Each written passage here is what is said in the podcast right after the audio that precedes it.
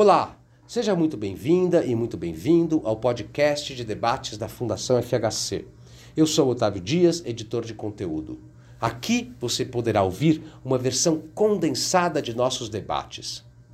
O ministro da Justiça, Flávio Dino, defendeu o ensino religioso não confessional, que busca tratar de forma igual todas as religiões, inclusive a não religião, como prioritário nas escolas públicas brasileiras, mas admitiu a possibilidade de aulas dedicadas a uma só fé, desde que respeitados o direito do aluno de comparecer ou não e a possibilidade de outras correntes religiosas também ofertarem aulas na mesma escola. Em 2017, o Supremo Tribunal Federal decidiu pela admissão de cursos e eventos religiosos baseados em dogmas de fé nas escolas públicas, desde que nos horários e locais adequados e resguardada a facultatividade do comparecimento. Como ministro da Justiça, sou garantidor da autoridade do Supremo, disse Dino. A declaração foi feita em webinar que marcou o lançamento do livro digital Corações e Mentes, volume 2, Ensino Religioso e Valores Democráticos, de Bernardo Sorge e Alice Nujaim Teixeira, publicado pela Plataforma Democrática. Defendo que o ensino religioso não tem orientação proselitista, muito pelo contrário. O que o ensino religioso deve fazer é mostrar a diversidade de crenças, sem privilegiar ou questionar nenhuma delas, de forma a aumentar o conhecimento das crianças sobre outras religiões e, assim, combater a ignorância e o preconceito, disse o sociólogo Bernardo Sorge.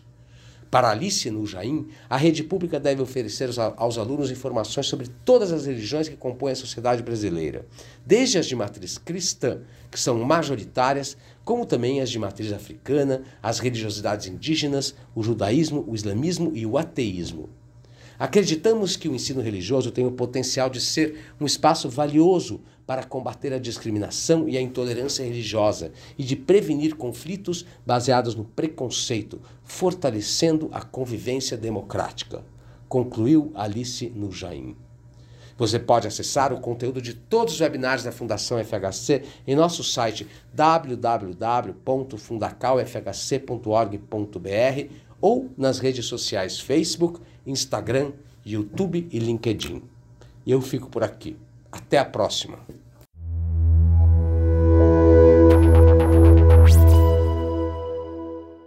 Sem maiores delongas, e mais uma vez agradecendo ao ministro Flávio Dino, é, eu fui instruído aqui que nós assistiremos a um brevíssimo, e de fato é breve, vídeo explicativo é, do, da publicação que está sendo lançada hoje. Conheça Corações e Mentes, volume 2 Ensino Religioso e Valores Democráticos o novo livro da Plataforma Democrática.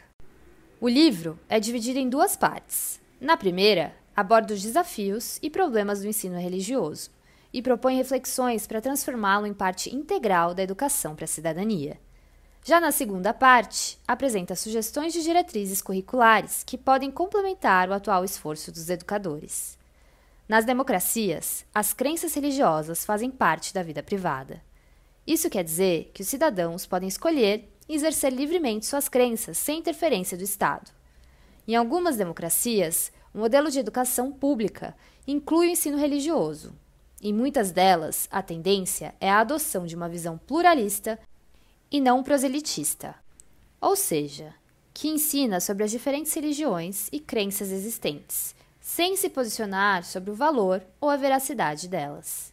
No Brasil, a BNCC estabelece os parâmetros gerais do ensino religioso, promovendo o respeito à diversidade cultural.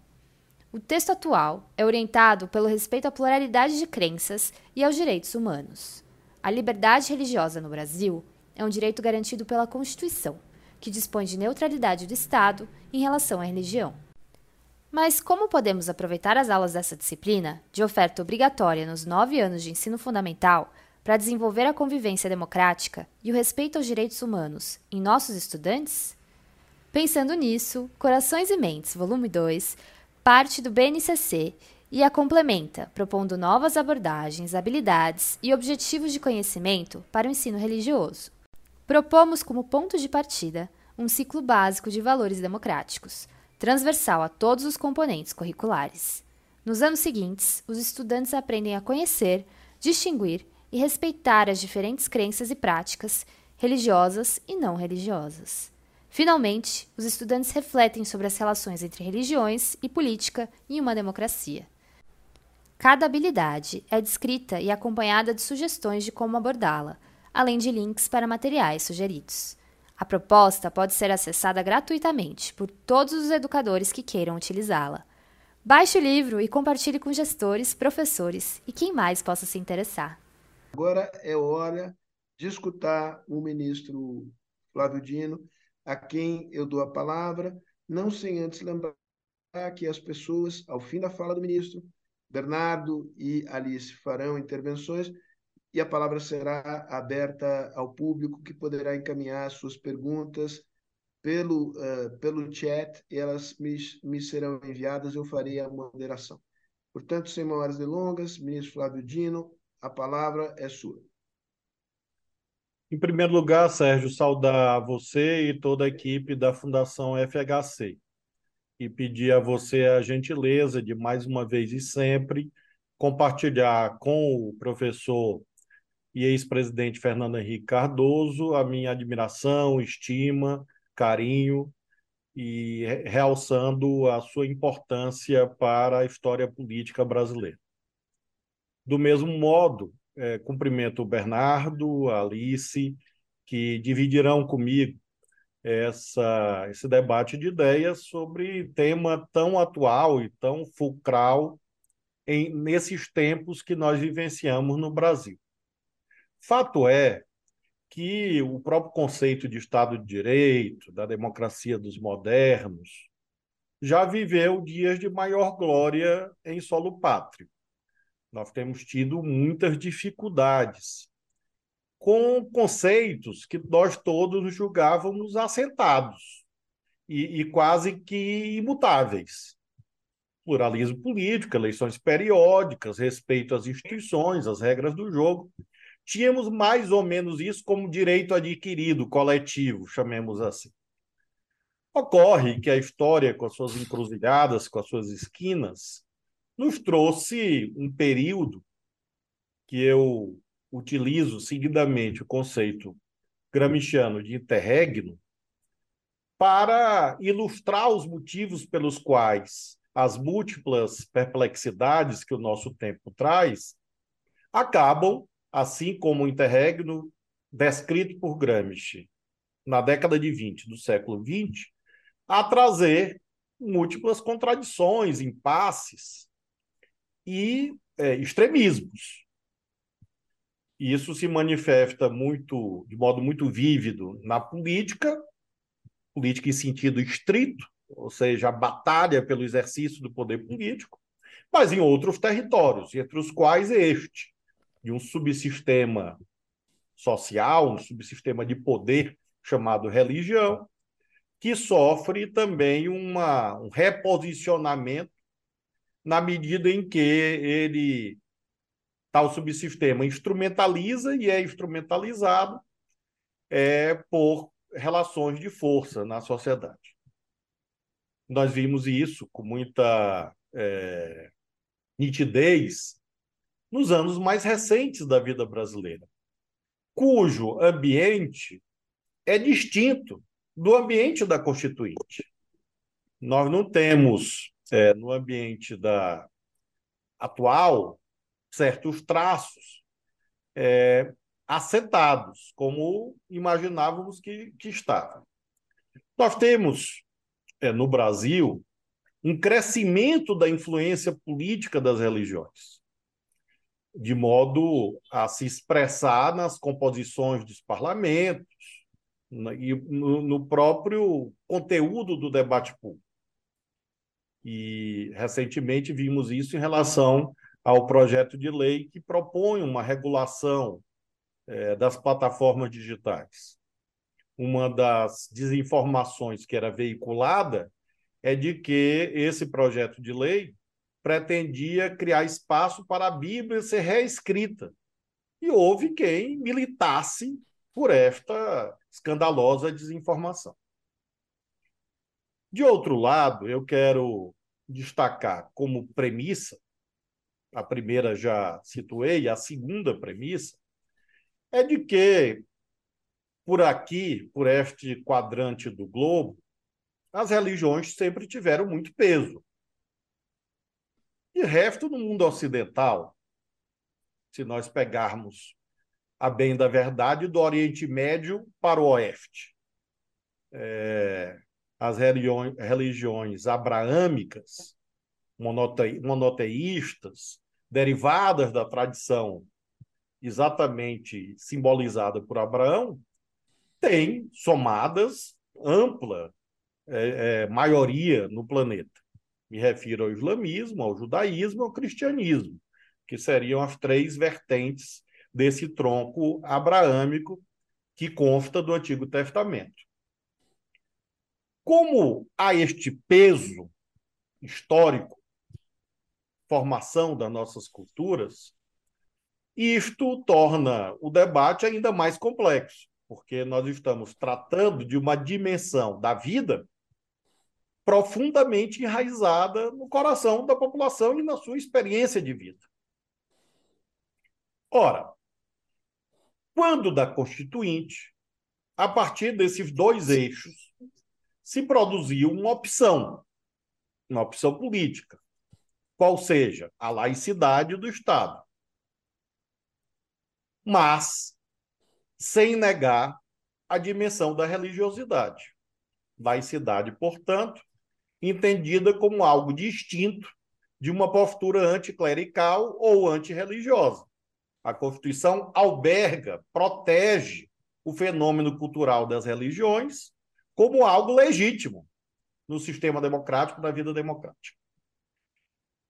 E fruto dessa tentativa de construir um parâmetro, digamos, mediador entre a busca da laicidade de um lado e essa tradição religiosa profunda no Brasil e nos países vizinhos, veio a construção do artigo 210, parágrafo 1 da Constituição, em que nós temos a figura do ensino religioso nas escolas públicas, porém como disciplina opcional. Passam-se os anos, é celebrado um acordo do Brasil com a Santa Sé, porque é um dos estados assumidamente teocrático, o Vaticano, a Santa Sé. Eu, inclusive, era deputado federal quando da aprovação, da ratificação desse acordo em 2009.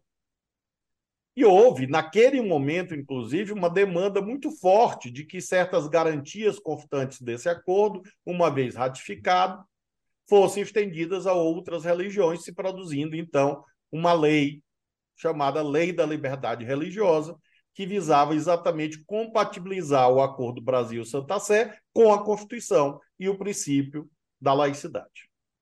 Não foi suficiente, contudo. E a bem da verdade, nós estamos até hoje às voltas com esse debate. Por quê? Logo após a ratificação desse acordo, alguns anos depois, houve a propositura de uma ação direta de inconstitucionalidade, é, voltado exatamente a este tema, que é a ADI 4439. E na ADI 4439 houve uma cisão do Supremo, 6 a 5. De modo que nós não temos uma jurisprudência solidamente estabelecida pelo Supremo. O que, que a maioria disse? A maioria, os seis, a partir de uma divergência aberta pelo ministro Alexandre de Moraes, entendeu muito claramente que o ensino religioso poderia ser confessional, com a marca do proselitismo, e a laicidade seria assegurada pela facultatividade de comparecimento, em igualdade de condições para todas as religiões. Então, o ministro Alexandre de Moraes, o ministro Alexandre de Moraes, no, no, no voto, é, procurou construir esse caminho, em que ele é, garante expressamente a, é, a determinação dessa dessa possibilidade. Então, diz a decisão, ele diz assim: a singularidade da previsão constitucional de ensino religioso de matrícula facultativa, observado o binômio laicidade do Estado, consagração da liberdade religiosa, implica regulamentação integral do cumprimento do preceito constitucional previsto no ensino de, é, previsto no artigo 210, parágrafo 1 autorizando a rede pública o oferecimento em igualdade de condições de ensino confessional das diversas crenças. Então, expressamente, ele diz, ele diz no seu voto que haveria é, uma visão de que esse ensino religioso pode se dar ou deve se dar assentado dos dogmas de fé de uma determinada corrente. Ele usa, inclusive, essa expressão no julgamento. E ele diz assim, um trecho que eu acho é, especialmente eloquente.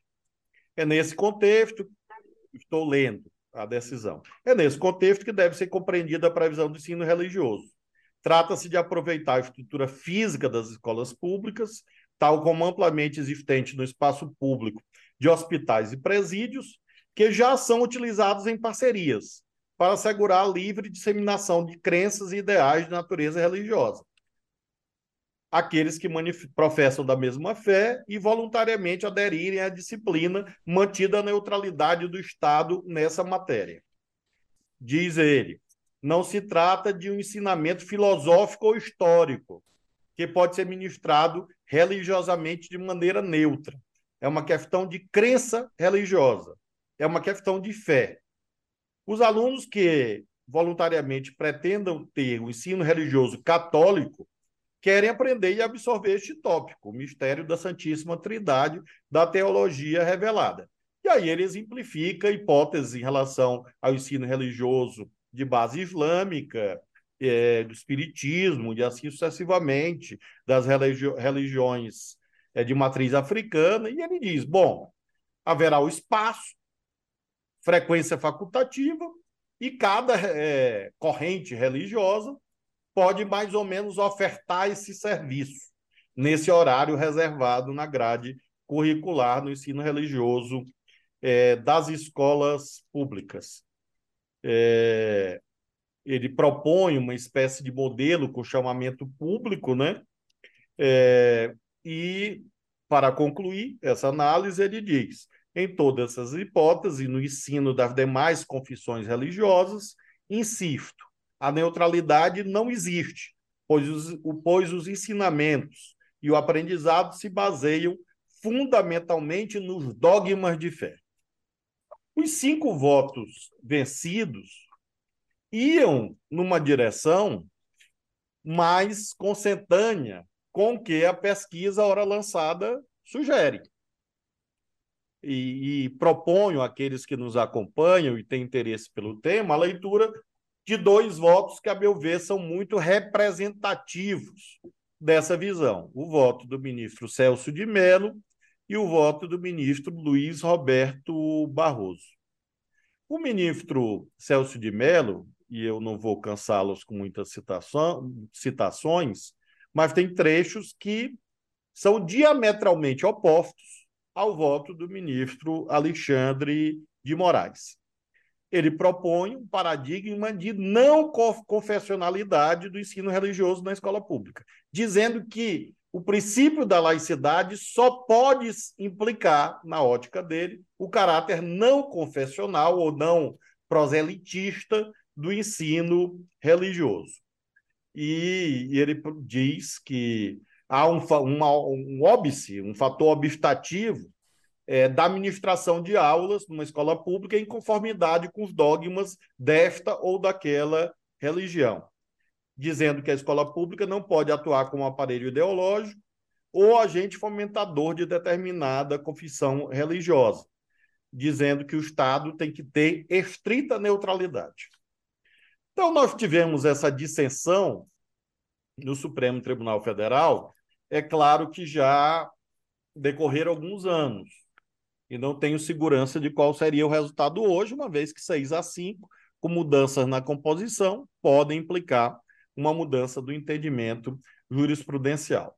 Eu examinei o, o material oriundo, hoje lançado, né, oriundo dessa pesquisa, é muito importante, coordenada pelo Bernardo e pela Alice, é, e patrocinada né, pela plataforma democrática da Fundação Fernando Henrique Cardoso, e vejo, li a proposta, li a introdução, vi as grades sugeridas, enfim, e o, na introdução, no capítulo intitulado Ensino Religioso numa Perspectiva Democrática, é dito que há três razões né, para entender que essa proposta não confessional seria mais adequada. É, em razão do caráter democrático das sociedades que exige a expressão das várias crenças. É, em segundo lugar, porque essa perspectiva, diz literalmente o estudo, exige do professor um compromisso com, com uma abordagem não proselitista. Em terceiro lugar, é, enxergando o ensino religioso como veículo de demonstração das diversidades de concepções religiosas e construção, por conseguinte, de uma cultura democrática de aceitação das várias é, visões. É, e objetivos esse que, esses que são fundamentais na quadra histórica que dizia, em que os conflitos estão no patamar mais alto, inclusive com agressões a locais de culto, é, sobretudo é, de algumas correntes religiosas minoritárias e que são mais ou menos coagidas a terem o seu livre exercício.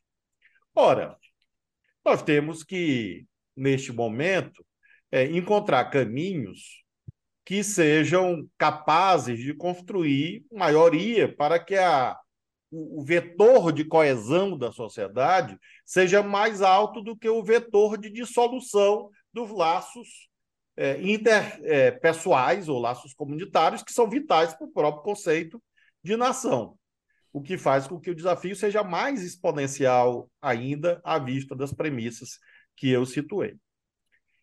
Eu creio que se nós levarmos a laicidade à enésima potência, extrairmos dessa dimensão constitucional toda a sua força, nós teríamos alguns, é, algumas consequências. Por exemplo, São Paulo teria que mudar de nome, porque afinal é um, é um santo católico. Então, o nome de São Paulo seria inconstitucional. Santiago do Chile, idem, porque São Tiago também é um santo da Igreja Católica e não reconhecido pelos evangélicos e todas as demais correntes religiosas que funcionam no Brasil. Quero crer, portanto, que, em conclusão, nós temos duas propostas, uma 6 a 5 no Supremo e a outra que emerge desse estudo, que devem ser submetidas a uma vivência.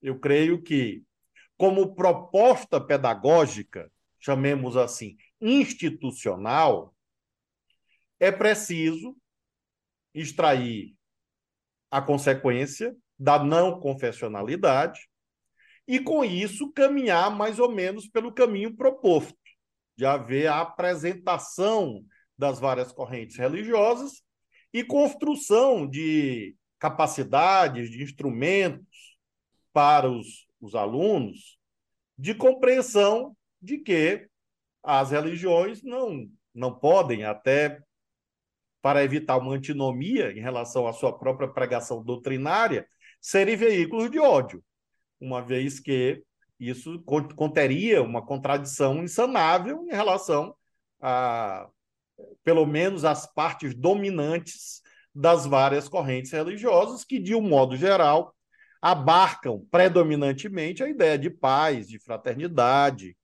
de aceitação do outro, enfim.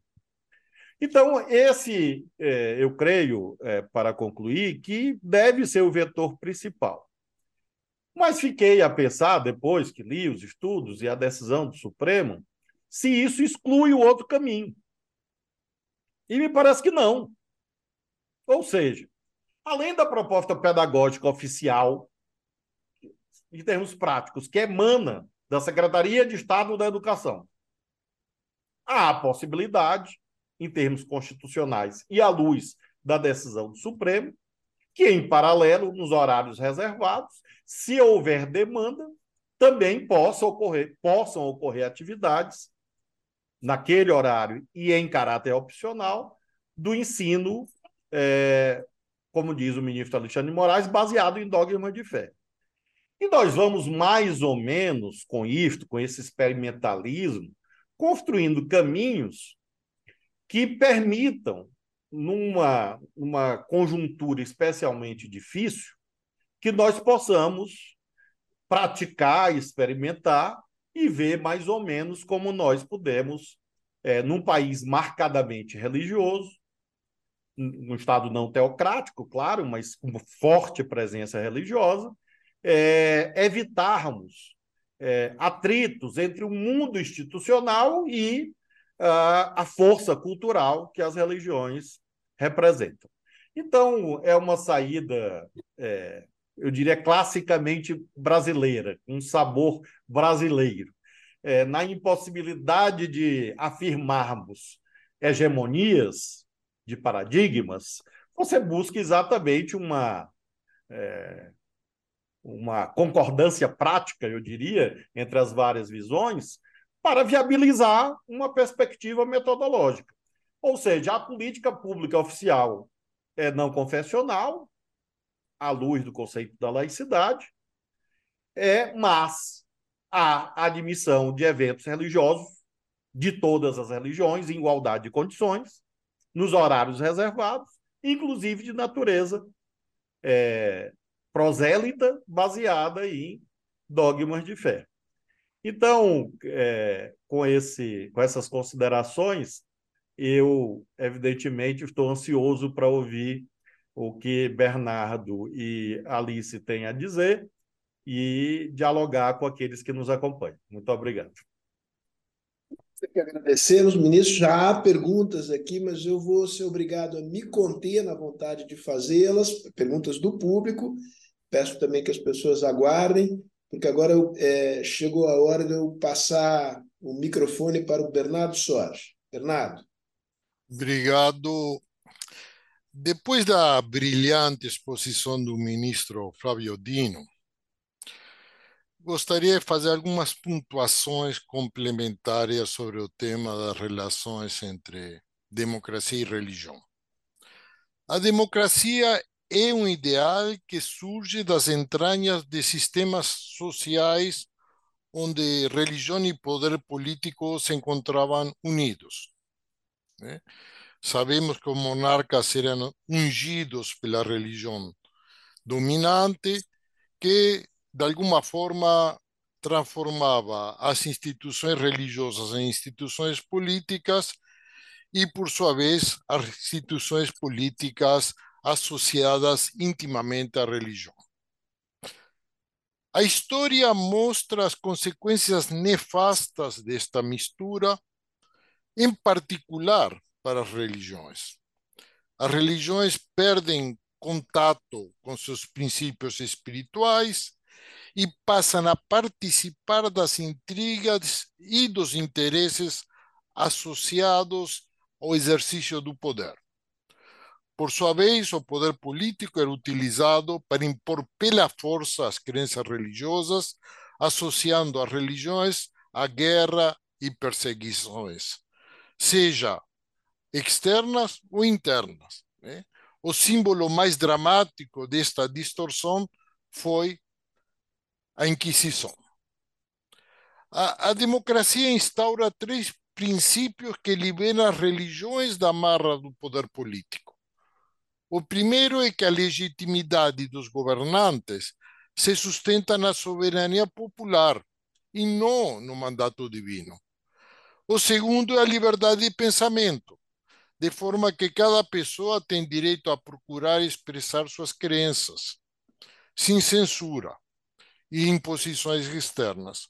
O terceiro, consequência do princípio anterior, é que o Estado democrático deve proteger as crenças das minorias, aqueles que discordam das maiorias eventuais que determinam a formação do governo. A separação entre Estado e religião permite, portanto, que as diversas crenças, religiosas ou não, temos de lembrar disso, né? É, há formas de, de crença que não se dão somente no campo estritamente religioso dos dogmas, né? sejam vividas na sua plenitude, sem interferência do Estado. Separação que não se dá em detrimento da religião. Pelo contrário, permite que a procura de respostas a perguntas que se encontram no coração da condição humana, como o sentido da vida, a finitude, possam florescer plenamente. Sem liberdade, não teríamos tido no Brasil, por exemplo, as mudanças no quadro religioso que marcou o país nas últimas décadas. Aí, e me aproximando de alguma forma à postura do ministro, devemos reconhecer que os princípios são claros, mas, perdão, mas sua aplicação é complexa. A separação entre Estado e religião é um longo processo histórico, no qual nos encontramos. Não é que um princípio, depois de declarado, a sociedade, sua experiência histórica desaparece, não. Herdamos do passado muitas instituições, festividades que continuam presentes na vida social. É, é, é interessante, eu, eu gostaria de lembrar que a famosa frase de Marx de que a religião é ópio do povo esquece de mencionar que no mesmo texto Marx afirma que a religião é o coração de um mundo sem coração. Portanto, o que nos inspira é fundamental aclarar e declarar, não é um sentimento religioso. Pelo contrário, se trata de proteger a religião de usos indevidos para atingir fins políticos, de prevenir que a religião seja utilizada para avançar intolerância ou fanatismo e a destruição da convivência pacífica, que é a base da vida democrática. Foi esta preocupação que nos levou a propor um diálogo sobre ensino religioso, da forma que está sendo vinculado para fortalecer os valores democráticos e a cultura cívica que, como ministro lembrou, hoje está sendo questionada por vários agrupamentos e setores da sociedade. Isto exige um duplo esforço pedagógico. Que o ensino religioso em democracia transmita os valores que fundamentam a sua possibilidade de existência, isto é, os princípios constitucionais que asseguram a liberdade de consciência e o respeito pela diversidade de crenças. Em segundo lugar, que o ensino religioso não tenha uma orientação proselitista. Muito pelo contrário, cabe a cada família transmitir suas crenças e, posteriormente, a cada adulto encontrar seu caminho. O que o ensino religioso deve fazer é mostrar a diversidade de crenças, sem questionar nenhuma delas, de forma de aumentar o conhecimento sobre os outros, e que a ignorância e o preconceito assim possam ser combatidos. Sabemos que estamos entrando em um terreno complexo e difícil, mas acredito que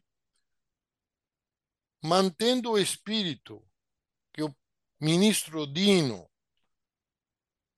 transmitiu, não pode podemos esquivar totalmente da problemática de que existe ensino religioso, que de fato hoje, pela maioria dos professores, é transmitido em forma não convencional, eu chamaria um espírito ecumênico, é importante lembrar isto. Né? A grande maioria dos materiais pedagógicos se orientam nas bases, nas curriculares nacionais, que enfatiza a tolerância, né? a diversidade. Então, o que nós tentamos é construir a partir disto, né? e, ao mesmo tempo,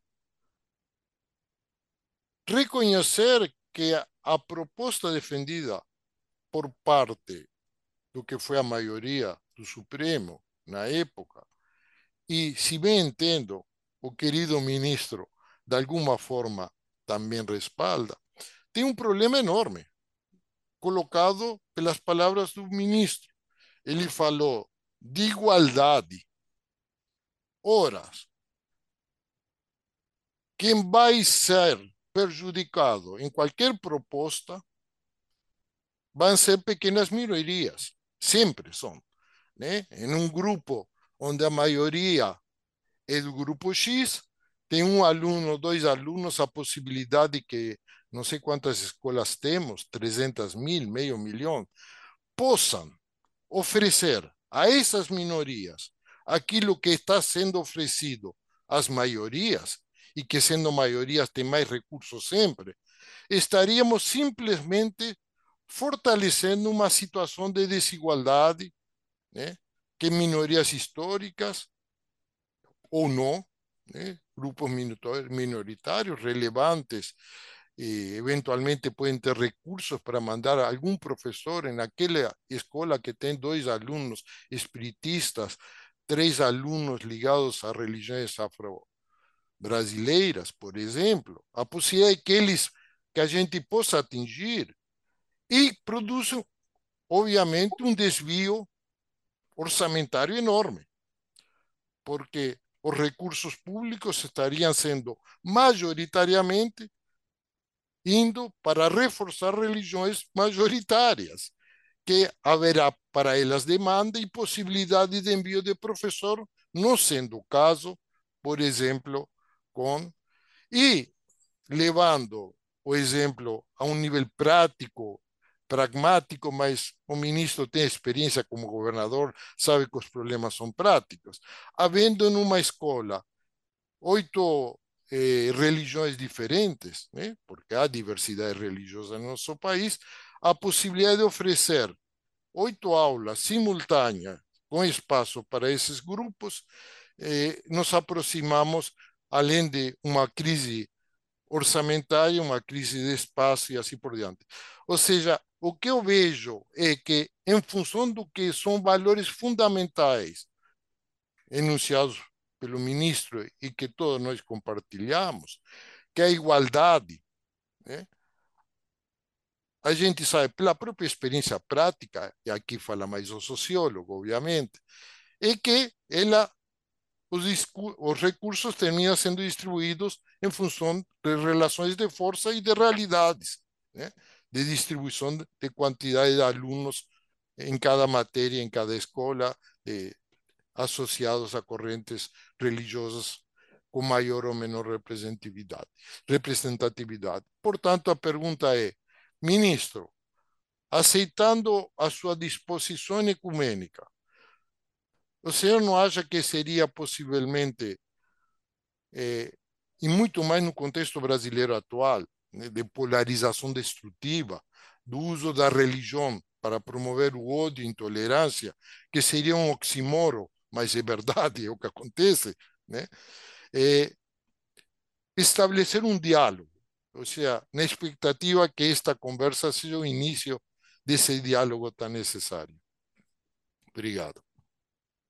Bernardo, é, enfim, gostei muito de te escutar, já te escutei muitas vezes, não canso de elogiar a qualidade do trabalho que vocês fizeram e eu acho a coragem, porque é, o, o, livro não apenas apresenta de uma maneira muito articulada é, quais são os valores democráticos e como eles dialogam com a pluralidade das religiões, mas ele vai além, né? na medida em que ele se propõe a discutir currículos e práticas pedagógicas. Então, é, é de fato uma ousadia, sobretudo para duas pessoas que não, não são do campo da educação, mas que, a meu ver, e eu faço aqui o julgamento mais neutro possível, oferecem uma contribuição muito importante, prática, para quem é, está incumbido de ministrar o ensino religioso na, na rede pública.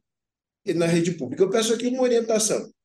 É, o ministro deve responder a, a, as perguntas que você fez, que, aliás, coincidem com perguntas ou observações que foram feitas pela Vânia Veloso e pelo Tiago, ou devemos passar a, a palavra à Alice e depois, ao final, é, vamos às perguntas. Tá bom. Pelo seu assentimento com a cabeça, eu entendo que a palavra é sua, é, Alice, e eu queria, de novo, é, enfaticamente, os parabéns que eu dei ao Bernardo, queria dar a você o reconhecimento de que você não foi apenas uma assistente de pesquisa dele, mas foi uma pessoa que discutiu cada ideia, cada parágrafo, cada linha do material que está sendo hoje publicado. Então, ele de, fa de fato se trata de uma, de uma coautoria. Então, nada mais justo do que você agora fazer a, a apresentação do livro, ou seja lá o que você tem em mente.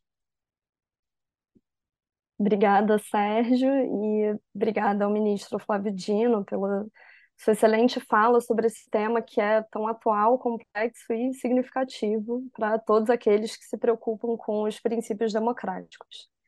Eu vou fazer uma breve apresentação desse trabalho que estamos lançando hoje, que é o Corações e Mentes, volume 2, ensino religioso e valores democráticos.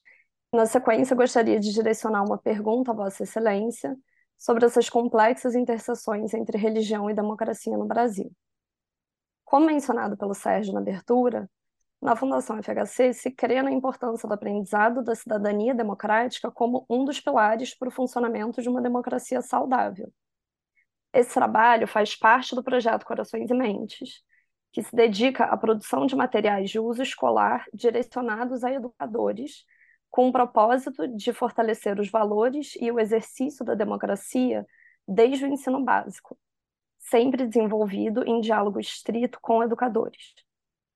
Ele também dá continuidade a uma série de livros anteriormente publicados pela Plataforma Democrática, que são Religião, Democracia e Educação no Brasil, e Religião e Democracia na Europa e no Brasil, ambos organizados pelo Bernardo Sorge e o Sérgio Fausto. Além de uma temporada de vídeos da série Vale a Pena Perguntar sobre o tema Religião e Democracia.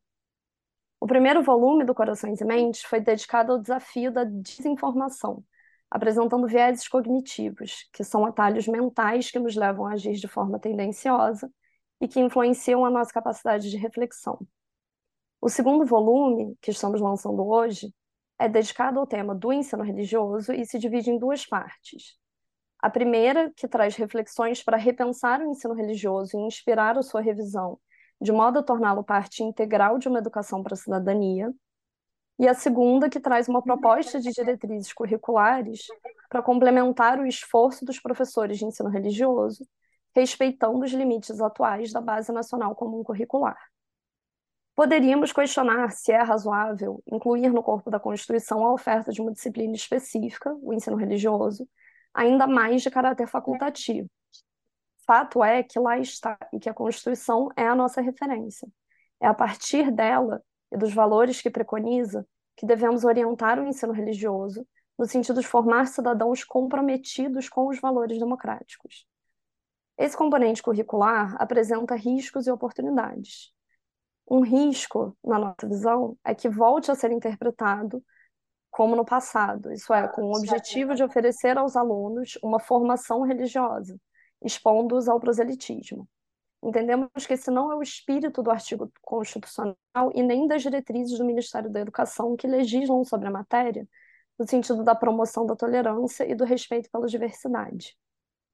A BNCC que estabelece os parâmetros gerais do ensino religioso no ensino fundamental, já orienta que ele deve ser parte da formação cidadã, promovendo o respeito à diversidade e não sendo instrumento de formação de fiéis.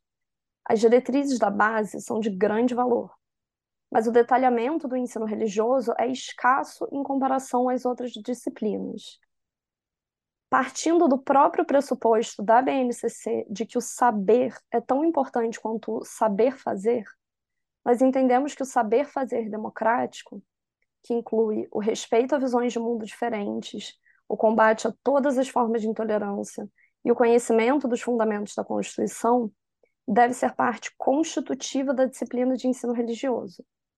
Os alunos devem saber fazer democracia nas diversas formas práticas de convivência, no mundo presencial e no virtual, o que exige uma série de, uma série de competências cognitivas e socioemocionais, e da formação de valores e da articulação do conhecimento com a realidade em que se encontram.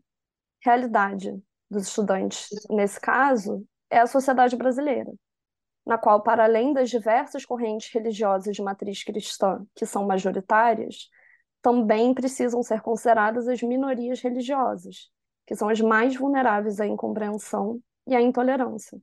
Religiões de matriz africana, religiosidades indígenas, judaísmo, islamismo, ateísmo, entre outras crenças deístas e não deístas. A partir disso tudo, propomos que o conhecimento da democracia, dos princípios e dos valores que sustentam a Constituição, que são os que garantem a liberdade de crença no Brasil, sejam incorporados como objetos de conhecimento e habilidades em todo o percurso do ensino religioso. Assim, o enfoque democrático dos direitos humanos deve ser explicitamente adotado desde o início, estruturando o ensino religioso como componente da formação de cidadãos em convivência democrática. O material é organizado no formato de planilha da BNCC, e nós aprofundamos algumas habilidades, sugerimos outras, sempre com foco em valores democráticos, e acompanhados de comentários, sugestões para o currículo e indicações de materiais. O diálogo próximo com a base visa tornar essa proposta um complemento viável às diretrizes vigentes, ou seja, algo que possa ser adaptado pelos educadores e integrado em suas práticas de ensino desde já, mas que também possa inspirar futuras revisões da base. Acreditamos que o ensino religioso tem o potencial de ser um espaço valioso para combater a discriminação, combater a intolerância religiosa e prevenir conflitos baseados no preconceito, fortalecendo a convivência democrática pelo conhecimento e o respeito das diversidades de crenças, com base nos direitos humanos, na pluralidade, na liberdade religiosa e na democracia. Agora eu gostaria de retornar ao ministro Flávio Dino com uma pergunta que diz respeito ao problema da intolerância religiosa, que é algo que se faz muito presente no ambiente escolar no Brasil. Quais são, na visão do senhor, os principais desafios de conciliar a liberdade de crença com a proteção dos demais valores constitucionais, levando em consideração o uso corrente de discursos religiosos para questionar a convivência democrática? Obrigada. Bom, Alice, ministro, a, a palavra é sua para responder a essa pergunta, para fazer o comentário que quiser fazer, com base no que aqui foi dito, e eu fico aqui é, represando é, perguntas que continuam a me chegar do público, mas eu as farei, creiam. Ministro, a palavra é sua. Eu devo é, externar e ratificar, em primeiro lugar, a minha profunda admiração pela inquietude e pela coragem que marcam esse estudo. São temas viscerais e temas que realmente reviram as vísceras da nossa nação, por múltiplas razões, umas positivas, outras não. É... Mas devo lembrar o que parece óbvio. Eu falo de uma determinada cadeira. Eu estou sentado em uma cadeira institucional e, e tenho, portanto, dois eixos inafastáveis. O primeiro, como é, garantidor da autoridade da decisão do Supremo. Então, eu, mesmo que eventualmente eu tenha outra perspectiva, o Ministério da Justiça, classicamente, é o ministério que zela pela congruência das relações institucionais entre os poderes e com a sociedade.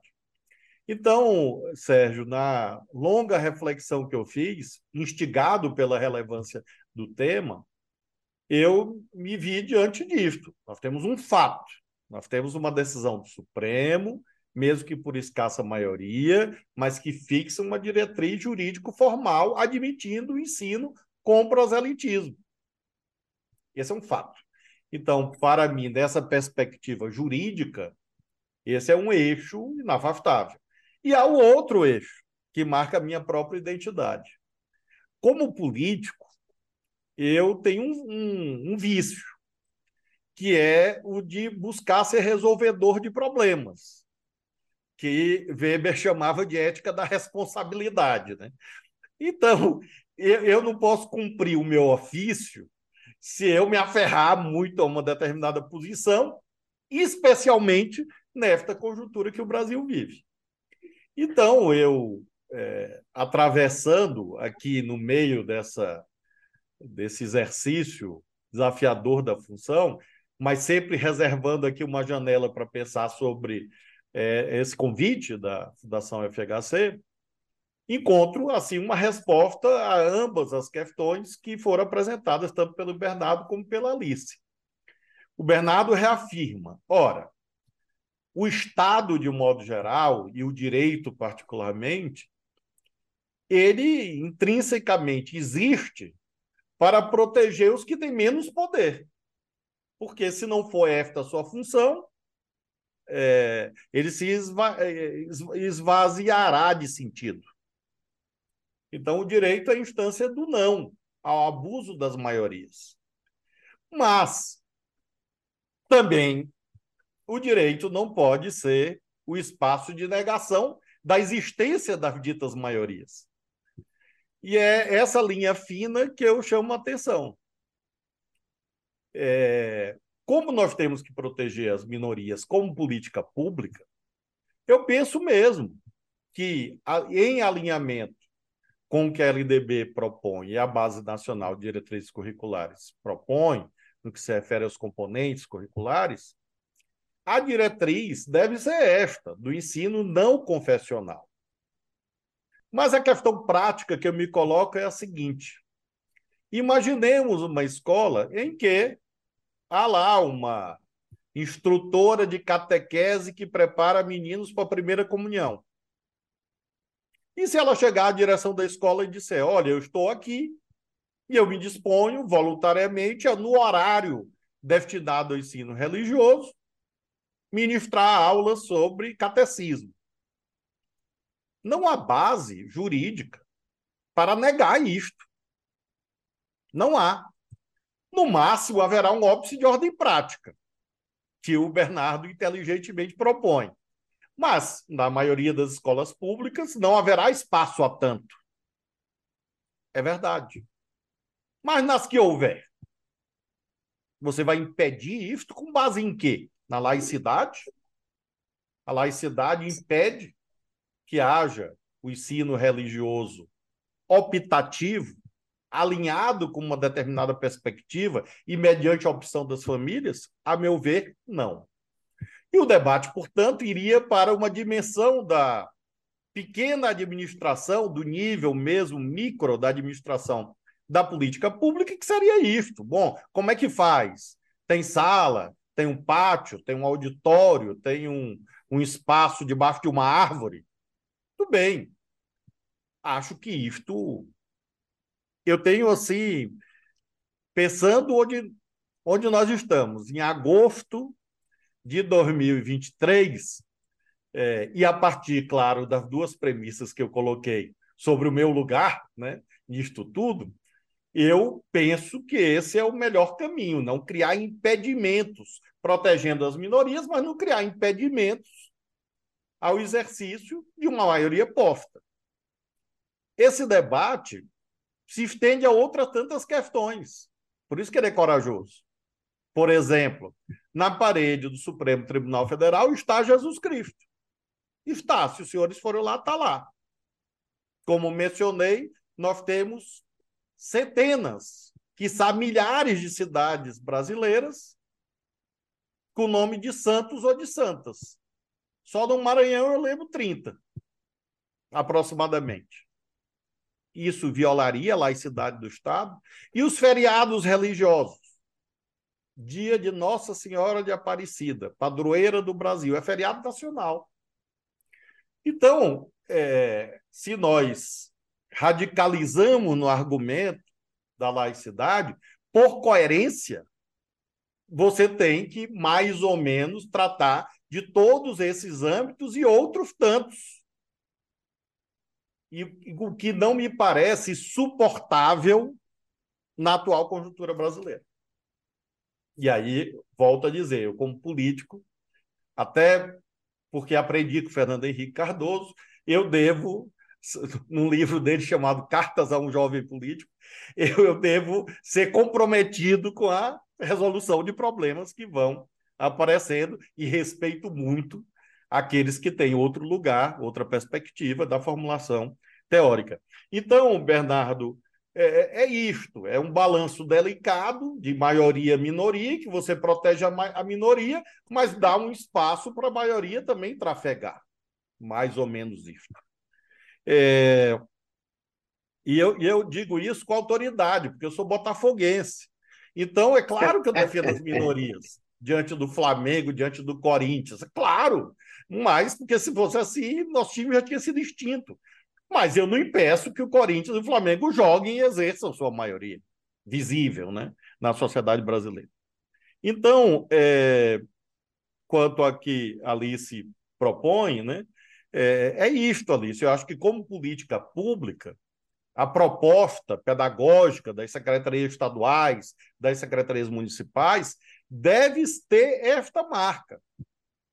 Proposta no estudo de vocês, da convivência, isso é vital. Isto, na verdade, é a chave da definição dos rumos do Brasil e de grande parte das democracias ocidentais nos próximos anos. Porque a internet ou esta etapa da revolução científico-tecnológica, foi um catalisador das intolerâncias e, do, e, e, e, impulsionador dos extremismos, de todos os tipos, inclusive de natureza religiosa. Então, ter um espaço escolar, de educação formal, como, é, não chego a dizer contra-hegemônico, mas distinto desse, dessa tendência ou desse viés da sociedade é fundamental. Mas volta ao ponto. Eu não posso negar autoridade à decisão do Supremo e não posso considerar que é, um padre, um pastor, um, uma mãe de santo seja impedida de ocupar o espaço escolar naquele horário, se for viável, claro, no exame da microadministração da política pública. E cito, para concluir, desculpe a extensão, por analogia, o que acontece no sistema prisional. É assim que funciona. Sistema prisional tem lá um horário, o sistema penitenciário, a Constituição assegura assistência religiosa, em que vão padres, vão pastores e vão, é, em, em, minoria, claro, infelizmente, é, sacerdotes de outras perspectivas religiosas, e todos podem, naquele horário, eh, exercer o seu direito a culto. Então, por simetria, seria mais ou menos essa busca, é, embora valorizando de modo predominante essa ideia de não confessionalidade do ensino religioso. Ah, o homem e as suas circunstâncias. Gostei muito da sua, da sua se o, o senhor me dará o, o limite, porque o senhor tem uma agenda cheia, eu tenho algumas perguntas aqui do público. Teríamos mais 10, 15 minutos aqui para estender um pouco a conversa? Sim, Fausto, é, Sérgio, esses 10 ou 15 minutos, e, e, e, em continuidade ou em busca de coerência com, com o que eu estou aqui anunciando, a, a, minha próxima agenda é a reunião com a ministra dos povos indígenas. Então eu tenho que Olha cuidar isso. também das minorias. É Mas 10 mesmo. ou 15 minutos é bem, bem viável, sem problema e, nenhum. Então, vamos, vamos às perguntas. Tem uma pergunta que o Tiago fez a pergunta, ele não, não se identificou por completo. Então, Tiago, é, a sua pergunta eu vou fazê-la ao ministro. E, e a pergunta, eh, digamos, respeitadas as restrições na qual eh, o senhor se movimenta, e, e fundamentalmente essa, esse parâmetro dado pela decisão do STF, existe no governo a, a intenção, uma iniciativa, ou eventualmente um programa em gestação para lidar com o tema da promoção do ódio, uh, do ódio religioso, uma realidade que nós todos era muito, não nasceu neste período mais recente, mas a intensa manipulação para fins políticos do ódio religioso se deu, falemos com franqueza, na, no último mandato do presidente Bolsonaro. E, e qual é a sua avaliação? Primeiro, da, da realidade, digamos, do, do, do, do Brasil tal como ele é. O senhor, sente, o senhor tem sinais de que há um certo refluxo nesse processo, de um lado. De outro, há uma iniciativa, uma ideia do governo de lidar deliberadamente com esse tema?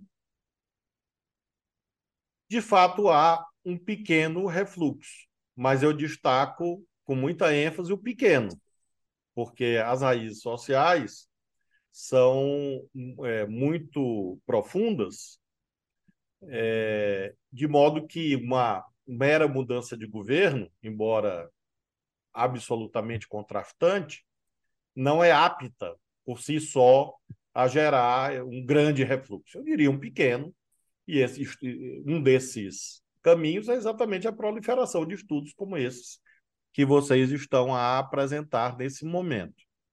Há um, institucionalmente um debate sobre discurso de ódio de um modo geral, ou sobre cultura do ódio, coordenado pelo ministro Silvio Almeida. Eu, é, o Ministério da Justiça participa, e há também menção a essa ideia é, das religiões equivocadamente como vetor de proliferação de ódio. É, então, há este lugar, não tenho conhecimento específico do Ministério da Educação né, sobre o andamento disto, e creio, mais uma vez, que esse estudo é valioso até para impulsionar esse debate, é, embora, creio que o Bernardo mencionou, eu tenho conhecimento prático que a imensa maioria dos sistemas educacionais já vai mais ou menos nessa direção que o estudo propõe.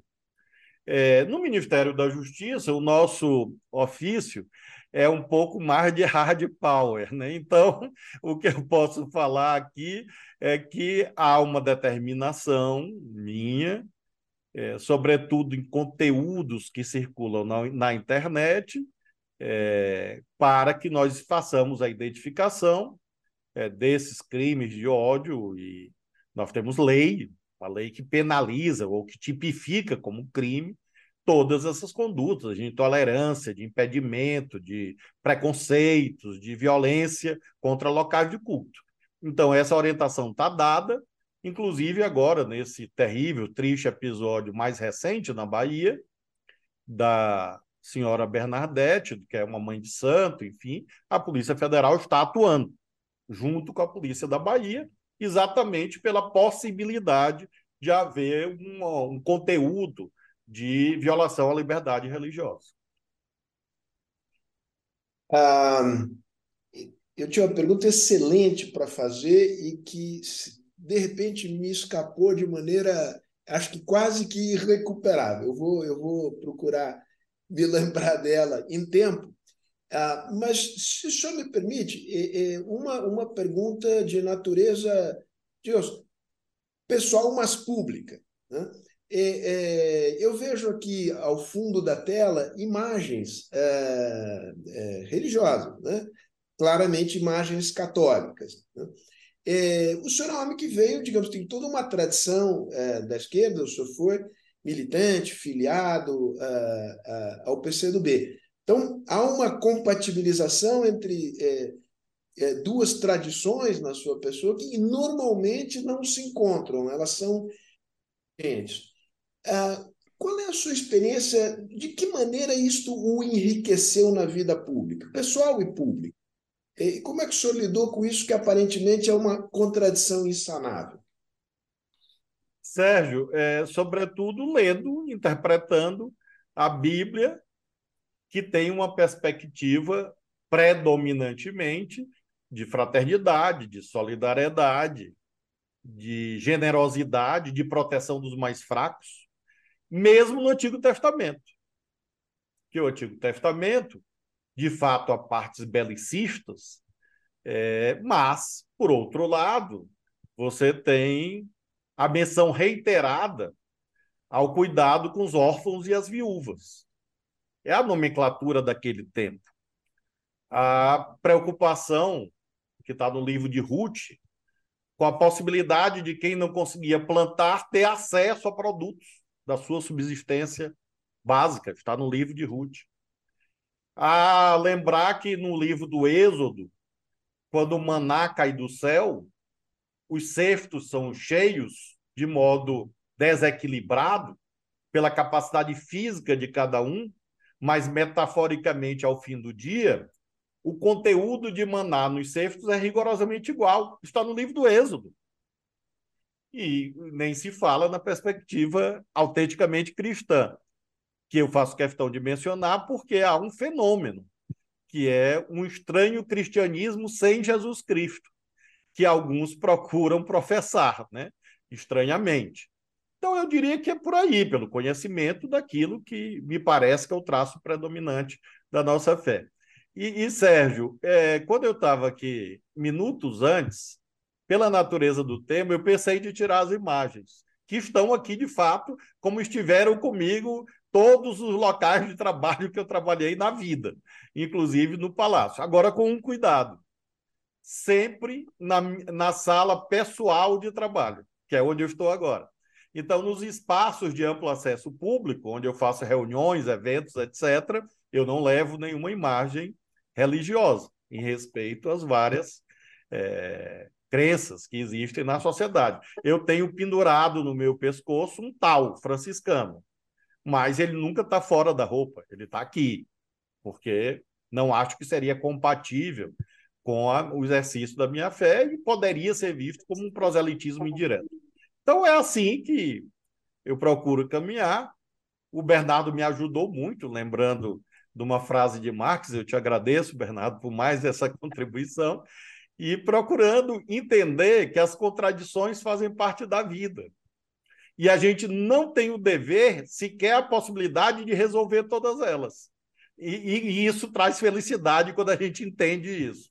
Então, tem aspectos daqui ou da colar que aparentemente são contraditórios, mas são âmbitos, a meu ver, complementares da minha experiência concreta, é, como eu me denomino filho da teologia da libertação. Né? Eu me autoclassifico assim.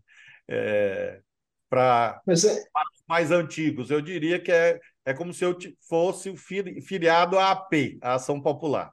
Mais ou menos isso. Para voltar nos anos 60 do século XX. Sim, sim, sim. Bom, na AP é uma espécie de convergência de muita gente que depois se espalhou por diversos é, partidos, né? Sérgio Mota, José Serra vieram dessa tradição. Sim. Mas uma notinha de rodapé, porque já tomamos muito do seu tempo, eu queria pedir que o Bernardo fizesse o encerramento. Mas me chamou muito a atenção, e, e isso é um elogio, é, além da dimensão ética do cristianismo, é, o cristianismo é para o senhor também uma forma de sensibilidade, né? que acho que lhe dá uma possibilidade de compreensão ah, do povo brasileiro, talvez é, maior do que quem vem de uma tradição é, mais estritamente laica. Né? É, e aqui eu faço é, eu me incluo nela, e eu acho que isto cria uma, uma dificuldade de compreensão da sensibilidade da maioria do povo brasileiro.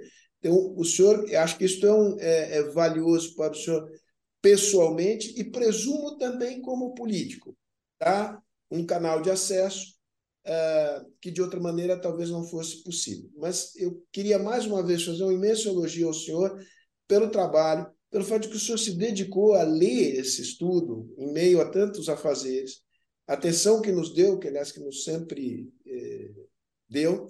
Então aqui é um, uma, uma declaração de admiração e afeto, e eu queria passar a palavra ao Bernardo para que ele encerrasse em nome de todos eh, essa, esse encontro que, a despeito de ter sido virtual, foi caloroso. Ministro, foi um prazer enorme, como sempre, né? dá vontade de continuar o papo, e, mas certamente teremos outras oportunidades. Eh, eu venho também de uma de tradição religiosa, né? me afastei relativamente, mas mantenho, e tenho certeza que todos nós, de uma forma ou outra, ficamos chocados quando o nome de Deus é utilizado em vão, né? Mais ainda para transmitir ódio, intolerância, é algo quase insuportável. Acredito que caminhos diferentes, cada um à sua maneira, tenta avançar em um mundo de maior respeito, tolerância, compreensão, conhecimento. E nesse sentido, tenho certeza que estaremos sempre juntos e desejo realmente sucesso no seu trabalho e o diálogo continua. Muito obrigado, viu? Eu agradeço a vocês, muito obrigado. E para fazer a última evocação, Atos dos Apóstolos, capítulo 4, versículo 32. É também uma chave que explica um pouco a minha visão sobre esses temas. Quero agradecer novamente à Fundação FHC a oportunidade de aprender com Sérgio, Bernardo e Alice e a todos que nos acompanharam. Muito obrigado. Nós é que aprendemos, ministro. Um grande abraço, Bernardo, um grande abraço. Lili, um beijo, parabéns. Obrigada. Tchau, um abraço.